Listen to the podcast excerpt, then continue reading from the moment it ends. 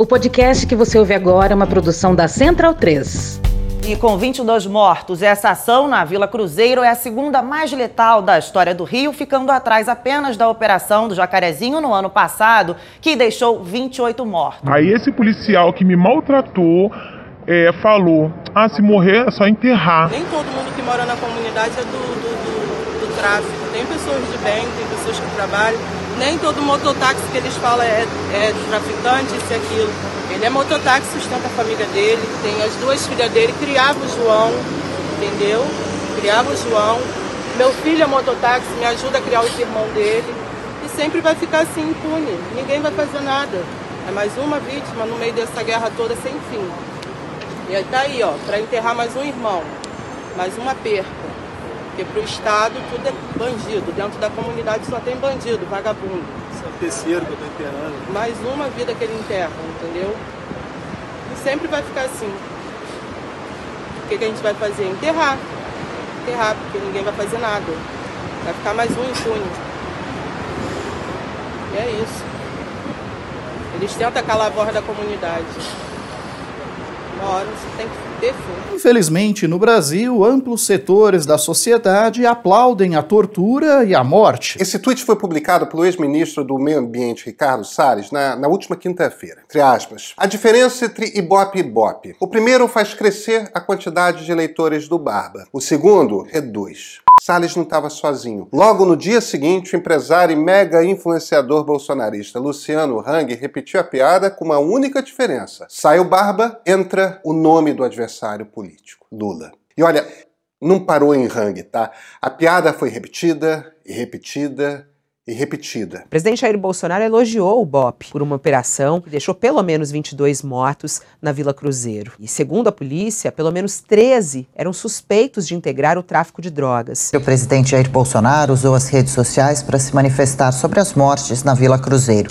O presidente escreveu, abre aspas, parabéns aos guerreiros do BOP e da Polícia Militar do Rio de Janeiro, que neutralizaram pelo menos 20 marginais ligados ao narcotráfico em confronto após serem atacados a tiros durante a operação contra líderes de facção criminosa. O presidente Jair Bolsonaro vai lá e parabeniza os policiais. Eu não consigo ver como sucesso uma operação em que ficam 25 mortos. A operação que resultou em tantos óbitos está inserida em qual projeto de segurança pública? Por que insistir numa política de segurança pública que nunca deu certo? O que mudou após as 28 mortes ocorridas no Jacarezinho? O que vai mudar após essas 11 mortes na Vila Cruzeiro? Esse tipo de ação rende voto, tem apoio da sociedade. Está mais do que claro que esses massacres não têm nada a ver com combate ao crime crime, é um pretexto esse combate ao crime. Eles existem por causa disso, os interesses da ocupação de território, e existem também para produzir espetáculos de morticínio, que funcionam um pouco como catarse para uma população cada vez mais enredada por esse, digamos, enredo autoritário, à custa da vida de pobres, especialmente de jovens negros. É isso que está acontecendo no Brasil, com o patrocínio do presidente da República e do governador. Então, bundão é o Jair.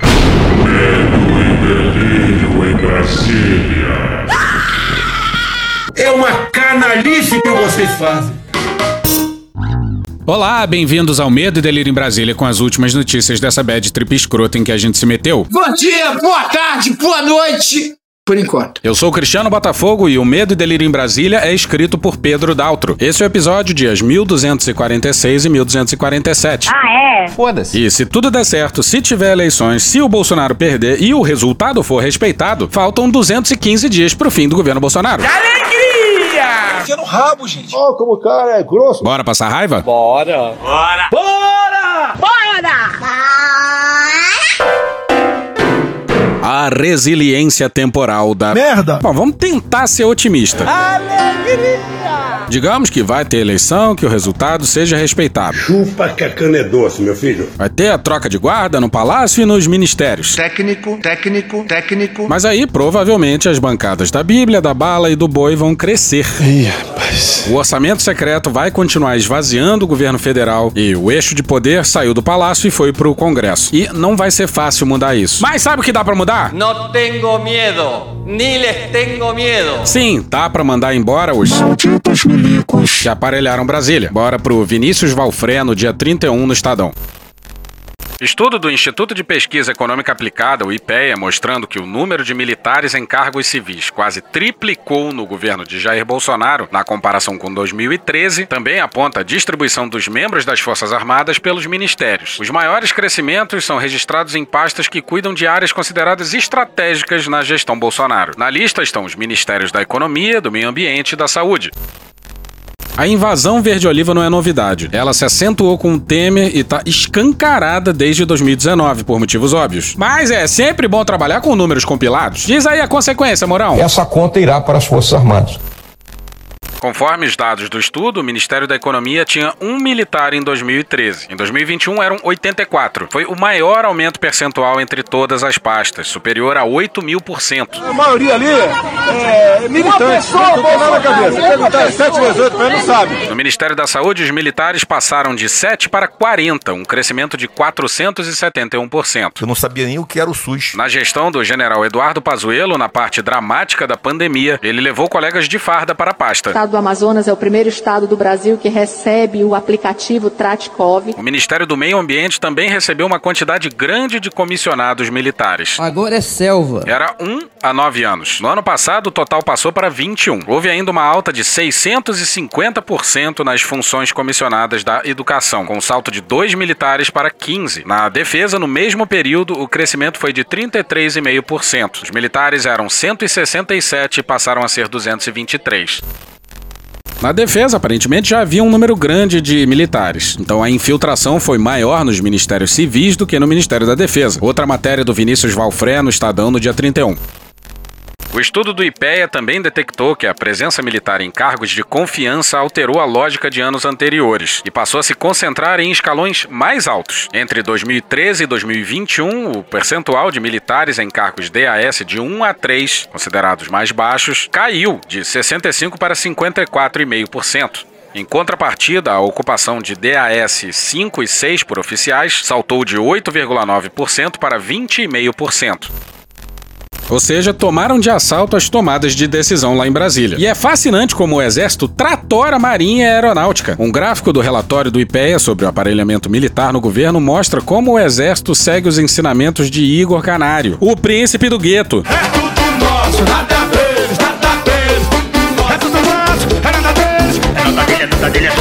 Lá em 2013, 40% dos cargos militares eram do Exército, 40% da Aeronáutica e Marinha tinha 20%. De 2013 a 15, o Exército chegou a quase 50%, enquanto a participação da Aeronáutica e da Marinha caíram. E de 2016 para cá, apenas a participação do Exército sobe. Dos três ministros da Defesa desse governo militar, três eram generais.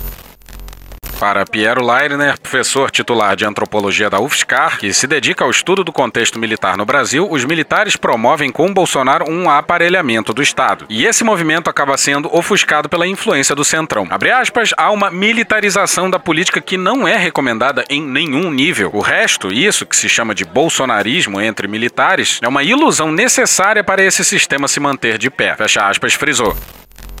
Lembrando que o acordo com o Centrão foi costurado pelo general da Ativa, Luiz Eduardo Ramos, enquanto era articulador político. Agora tem articulação política. Articulação, articulação. Agora é trabalhar. Depois ele foi pra reserva, mas na época ele tocava articulação política na Casa Civil. E era general da Ativa. Ele é que inventou o orçamento secreto. Mais um oferecimento do Exército Brasileiro? Calma. A ideia foi do Lira e do Ciro Nogueira, claro. Mas quem autografou foi o general e o capitão. Sem eles não haveria orçamento secreto. Na avaliação do especialista, há uma inegável associação entre a atuação dos militares no governo e os resultados obtidos pela atual gestão. Abre aspas, especialmente tomando a gestão da saúde durante o período Pazuello, general da ativa do Exército, apesar de ser bastante óbvia a associação entre o governo propriamente dito e as Forças Armadas, houve uma forte operação de comunicação social para a blindagem deles em relação à percepção dessa associação. Para isso, entre outras coisas, eles saturaram a opinião pública com mensagens do tipo: ele, Bolsonaro, manda, eu obedeço. É simples assim. Um manda e o outro obedece. Se fica difícil perceber que há uma sociedade entre Forças Armadas e governo, mais difícil ainda é perceber que, na verdade, há uma hierarquia. Generais mandam, capitão obedece. Fecha aspas, comentou.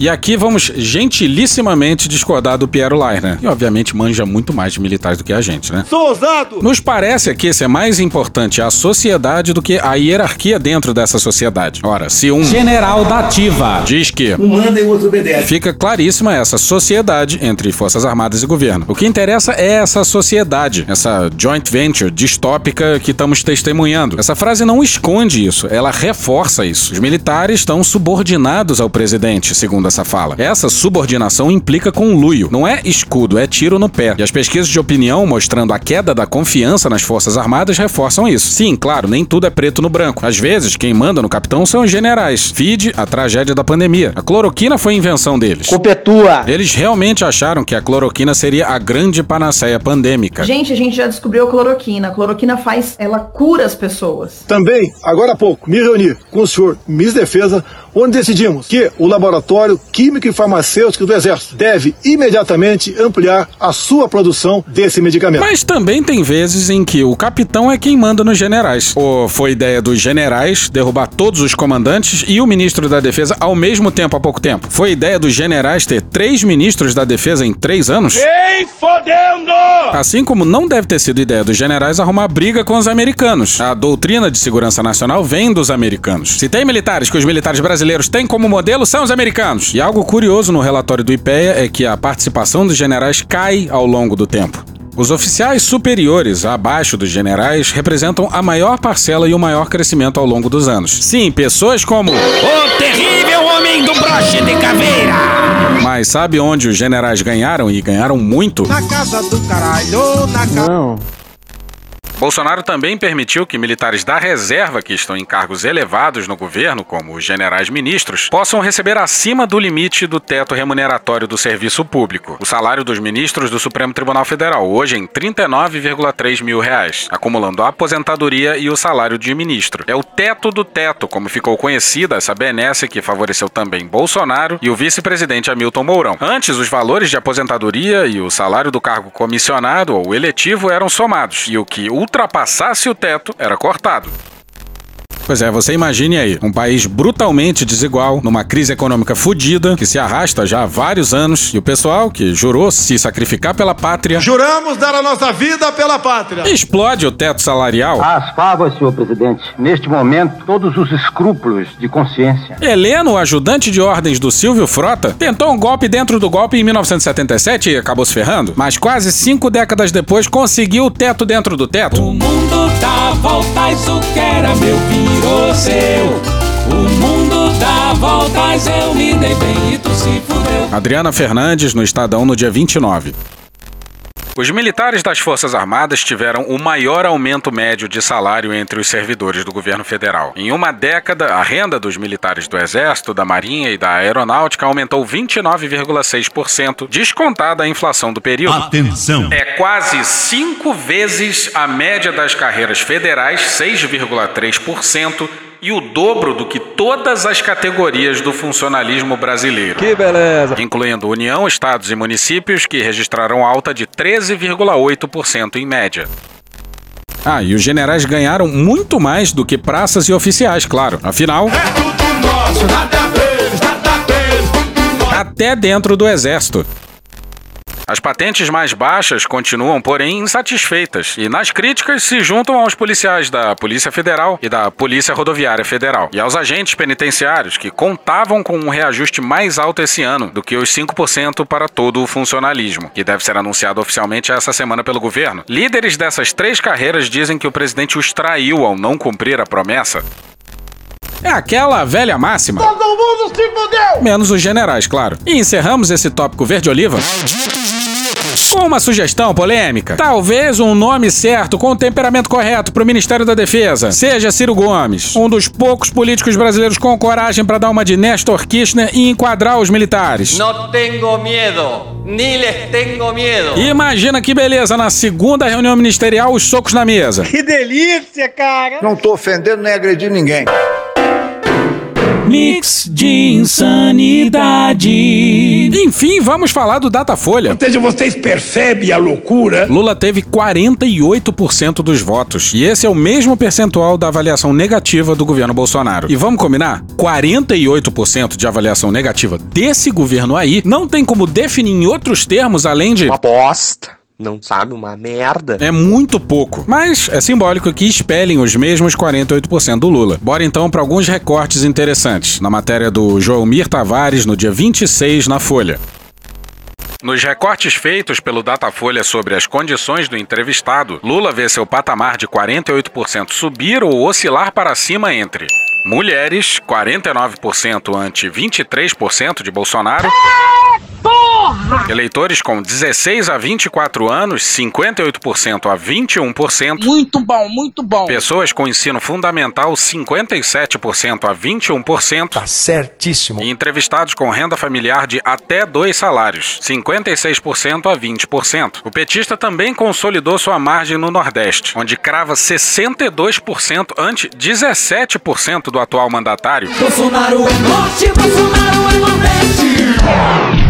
A diferença é grande também entre eleitores que se declaram pretos, 57 a 23%. O afrodescendente mais leve lá pesava sete arrobas. Entre católicos, 54 a 23%. Jesus de Nazaré agiu completamente diferente. Jesus de Nazaré é quem ensinou o padre Júlio Lancelotti a fazer o que ele está fazendo e a gente a fazer o que estamos fazendo. E, ao invés de lutar contra a pobreza, se luta contra o pobre. Eu sou católico, acredito em Deus. Não parece. E desempregados, 57 a 16%.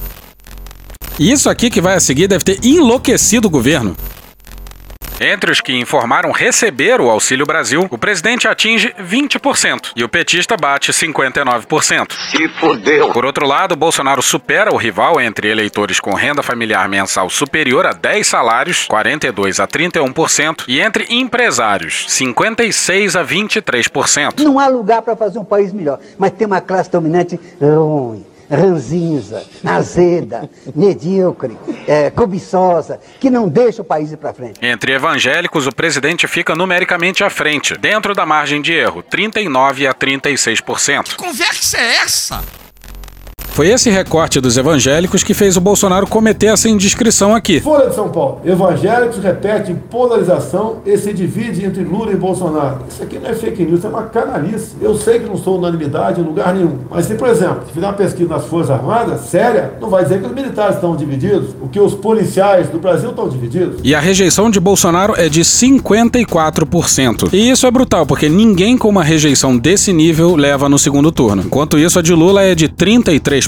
Bolsonaro não gosta de pesquisa. Ele não acredita em pesquisa. Ele não vê pesquisa. Foda-se. E vamos a outra indiscrição presidencial. De novo! Faz tempo que os combustíveis estão com o preço lá na casa do caralho. Mas olha o que o Bolsonaro disse nessa segunda-feira. Comigo, eles estão tomando conhecimento do que o que compõe o preço do óleo diesel. Aqui ele tá falando dos caminhoneiros. Tá, mas só um minutinho. Lembra que Bolsonaro colocava a culpa no ICMS? Eu zero federal, você será o ICMS. Tá, tá feito o desafio aqui agora. Olha o problema que eu tô tendo com combustível. Pelo menos a população já começou a ver que, de quem é a responsabilidade. Não tô brigando com o governador. Aham. Parece até que é orquestrado o que vem acontecendo aqui no Brasil. Conspiração! A Petrobras não precisa desse lucro excessivo. É verdade. E toda vez que eu faço alguma coisa, a imprensa diz que eu estou interferindo. Trocamos agora o ministro das Minas e Energia e nós estamos agora buscando trocar o presidente da Petrobras. Pois é, Bolsonaro não tem a mínima noção do que fazer. E o que nós estamos sabendo que fazer uma caixa preta muitas vezes. Você não tem informações. Pois é, ele inventou mais uma caixa preta. Sou ousado! E o mais louco é que ele se elegeu falando em caixa preta do BNDES. Bolsonaro também prometeu abrir o que chamou de caixa preta dos bancos públicos. E aí, há algum tempo, ele revelou no cercadinho que não tinha nada escondido. Não tinha caixa preta, não. E que os dados sempre tinham sido públicos. A caixa não é caixa preta aquela. Tudo foi aprovado por alterações e medidas provisórias. Então não, não foi caixa preta, na verdade. Está aberto aquilo lá.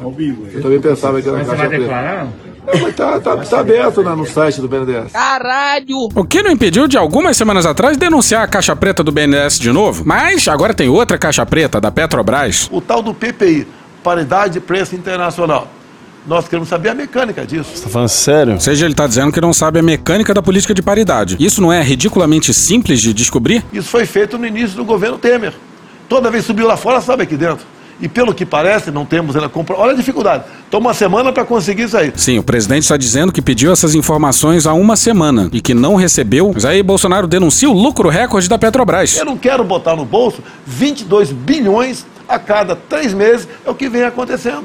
Eu quero devolver ao povo esse aí, mas não tenho maneira de devolver sem eu, sem eu ter um certo conhecimento e autoridade em cima da Petrobras. Caralho! Agora imagina o desespero dos caminhoneiros ouvindo isso aí. Há uma semana, Bolsonaro se atentou para a política de paridades. Aí pediu informação e não recebeu. É isso mesmo? Na sexta-feira, dia 27, o Ministério de Minas e Energia informou, aspas, se as importações desse combustível fossem cessadas hoje, os estoques, em conjunto com a produção nacional, seriam suficientes para suprir o país por 38 dias. Fecha aspas, diz a nota da pasta.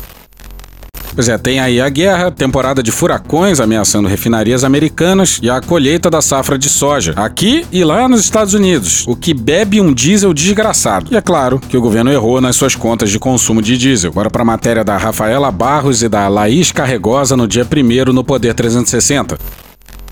As vendas de diesel no país têm superado as projeções feitas pelo governo federal para 2022. Dados da Agência Nacional de Petróleo, Gás Natural e Biocombustível mostram que a demanda do mercado interno só no primeiro trimestre foi de 200 milhões de litros a mais do que estimou o relatório mais recente da empresa de pesquisa energética, publicado em abril. E como em toda crise, o governo não faz nada. O que, que você vai fazer? Nada. E se não faz nada, o que, que acontece? É o caos. A quem interessa o caos no Brasil? Jair! Conselheiros da Petrobras se dizem perplexos com o fato de o governo Bolsonaro até agora não ter apresentado ao país um plano de emergência para enfrentar uma provável escassez do diesel. Missão cumprida. Missão cumprida. E olha o naipe do novo ministro de Minas e Energia, o Salsicha, discípulo do Guedes. Matéria não assinada da Reuters no Globo no dia 24, intitulada Falta de diesel pode ameaçar safra se Petrobras mudar política de preços, entenda. O ministro de Minas e Energia, Adolfo Saxida, procurou analistas do mercado na última sexta-feira para perguntar sobre os riscos de uma escassez de diesel no segundo semestre, segundo pessoas próximas a esses executivos. Caralho! Vai bem o Ministério de Minas e Energia e vai muito bem a ABIN. Tá aí um governo bem abastecido de informações. Muitas refinarias americanas, que são importantes fornecedoras para o Brasil, começaram a redirecionar seus embarques de diesel para a Europa, segundo dois executivos a par do assunto, o que ampliou o risco de uma escassez no mercado brasileiro. Bom, talvez o Bolsonaro vá pedir ajuda pro Biden, né? Isso aí é sarcasmo! E repara como a gente está no fio da navalha. A Petrobras tem buscado outros fornecedores, na África Ocidental ou na Índia, mas enquanto o diesel que vem das refinarias americanas do Golfo do México levam entre duas a três semanas para chegar no Brasil, uma carga da Índia demora entre 45 e 60 dias. Abre aspas, se as refinarias americanas sofrerem algum contratempo, como uma avaria durante a temporada de furacões, ou qualquer outro fator tornar o mercado ainda mais apertado, ou seja, com menos oferta, podemos ficar realmente em apuros, fecha aspas, disse um executivo da Petrobras. Desse jeito o Brasil tá lascado mesmo. Puta que pariu! O Brasil tá lascado! Passemos pro Guedes, que semana passada estava em Davos em missão para deixar os gringos boquiabertos, paralisados. A economia tá bombando. Miriam Leitão, no dia 26 no Globo. A falta de estratégia de Paulo Guedes no Fórum Econômico Mundial em Davos é algo que impressiona. O que ele foi fazer lá? Cocô, dia sim, dia não. O que ele foi fazer lá? Sexo selvagem. Em um encontro assim, o representante tem que saber qual recado passar sobre seu país. Mas Paulo Guedes não faz isso. Fica na defensiva. Ou agride o interlocutor e os fatos. Não tô ofendendo nem agredindo ninguém. Guedes poderia aproveitar o encontro para atrair interesse em relação ao Brasil, mas prefere ir com uma atitude de combate. É como se ele tivesse no campeonato quem fez melhor, quem é o melhor. E isso é uma atitude que não contribui e que não é inteligente. O que é pior é que essa é uma competição na qual ele perderia miseravelmente. Nesse painel com a economista-chefe do FMI, ele gastou tempo falando que o FMI errou na previsão em relação ao Brasil em 2020. Coronavírus, que é um problema que veio de fora e que por si só não tem o impacto suficiente para derrubar a economia brasileira. No primeiro momento da pandemia, todo mundo fez previsões catastróficas e depois os governos agiram para atenuar a queda do PIB. As revisões das projeções são feitas a todo momento com a mudança das circunstâncias. Ele sabe bem disso. A entrada do Brasil na OCDE está em encontrando resistências principalmente da França e da Bélgica, que usam como barreira o argumento do desmatamento e da destruição do meio ambiente no Brasil. Todo mundo que tem riqueza não pode dizer que é feliz, não. E tem que tomar cuidado com a riqueza, porque tá cheio de malandro de olho nela. O Brasil é um país riquíssimo. Assistimos há pouco aí um grande candidato à chefia de Estado dizer que se eu não apagar o fogo da Amazônia, levanta barreiras comerciais contra o Brasil. E como é que nós podemos fazer frente a tudo isso? Apenas a diplo- diplomacia não dá, né, Ernesto? E quando acaba a saliva, tem que ter pólvora, senão não funciona. Guedes poderia dizer que o governo entende a preocupação e está tomando as medidas necessárias para a proteção das florestas, mas não, preferiu usar a arrogância. Abre aspas, nos aceitem antes que se tornem irrelevantes para nós. Fecha aspas. seu mal criado. Guedes disse que o Brasil vai reduzir a inflação antes das economias avançadas e provocou risos ao dizer que, abre aspas, todos os bancos centrais dormiram no ponto, menos o do Brasil. Fecha aspas. Caralho! A inflação é mundial, mas no Brasil está pior. Quando começou a guerra da Rússia contra a Ucrânia, a inflação aqui já estava em dois dígitos. Falou que o Brasil está mais forte institucionalmente com o governo Bolsonaro. Você é maluco, é? E que o país é uma potência verde. Todos sabem como pioramos nesses dois aspectos nos últimos anos. Em matéria do valor, consta que o Guedes, ao falar do PT, se saiu com um são piores do que a gente. Tem muita, mas muita gente melhor do que eu por aí. Existe gente melhor do que eu? Milhares de pessoas melhor do que eu. Em outra ocasião, lançou um, abre aspas, o Brasil não vai entrar em colapso porque nós reforçamos toda a base institucional. Só vai andar devagar, quase parando, fecha aspas. Eu acho que a economia está voando. O Brasil está decolando. O Brasil está decolando de novo. Puxa aí, Cunha. Que Deus tenha misericórdia dessa nação. Mas até o momento ele não teve. Porra. Nirvana. E hoje a gente fica por aqui. Esse episódio são áudios de TV Band Rio, Intercept Brasil, UOL, Carta Capital, Canal Meio, Jovem Pan News, Foro de Teresina, Programa do Datena, Gil Brother, Hermes e Renato, Choque de Cultura, Igor Guimarães, Carla Bora, Diogo Defante, Rede Globo, Poder 360, Igor Canário, CNN Brasil, Dudu Vulgo Jorge, Desmentindo Bolsonaro, Leandro Hassum, Cine Trash, Desmascarando, Nerdologia, Sport TV, Gustavo Mendes, My News, TV Justiça, Costinha, Roda Viva, TV Pública de Angola, TV A Crítica, Cartoon Network, Drauzio Varela, Band Jornalismo, Trapalhões, Gaveta, TV Senado, O Povo Online, Jornal da Record, TV Brasil, Conversas Cruzadas, Regina Roca, Chico Botelho, Globo News, Rádio Band News FM, Planalto, Band News, Panorama CBN, Daniel Furlan e The Office. Thank you! Contribua com a nossa campanha de financiamento coletivo. É só procurar por Medo e Delírio em Brasília no PicPay ou ir no apoia.se barra Medo e Delírio. Porra, doação ao caralho, porra. Não tem nem dinheiro pra me comprar um jogo de videogame, morou, cara? Pingando um capilé lá, vocês ajudam a gente a manter essa bagunça aqui. Assine o nosso feed no seu agregador de podcast favorito e escreve pra gente no Twitter. A gente joga coisa também no Instagram e no YouTube. E o nosso Faz Tudo Bernardo coloca também muita coisa no Cortes Medo e Delírio no Telegram. E agora a gente também tem uma loja, loja.medo e delírio em Brasília.com.br. Eu sou Cristiano Botafogo, um grande abraço e até a próxima. Bora passar a raiva junto? Bora! Permite uma parte? Não lhe dou a parte. Não lhe dou a parte. E com vocês, a definição da palavra constrangimento. Ô, Michele, o presidente, o presidente, olha o que eu falar aí, cara. Tem uma missão muito pesada que é cuidar desse nosso país, né, do brasileiro. E aí eu pergunto, ele tá dando conta em casa?